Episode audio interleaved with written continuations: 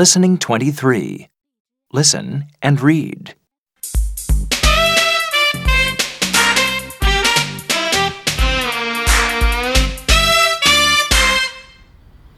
We didn't go to school today. We went to the dinosaur museum. It was fun. Oh, great! What did you do there? I bought this dinosaur model. We saw dinosaur bones.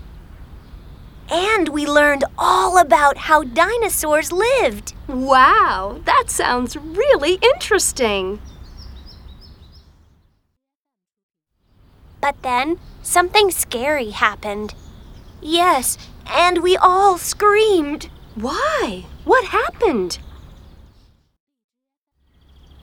Suddenly, one of the dinosaurs roared really loudly. I thought it was alive, and I screamed. Alive? Yes, but the dinosaur wasn't alive.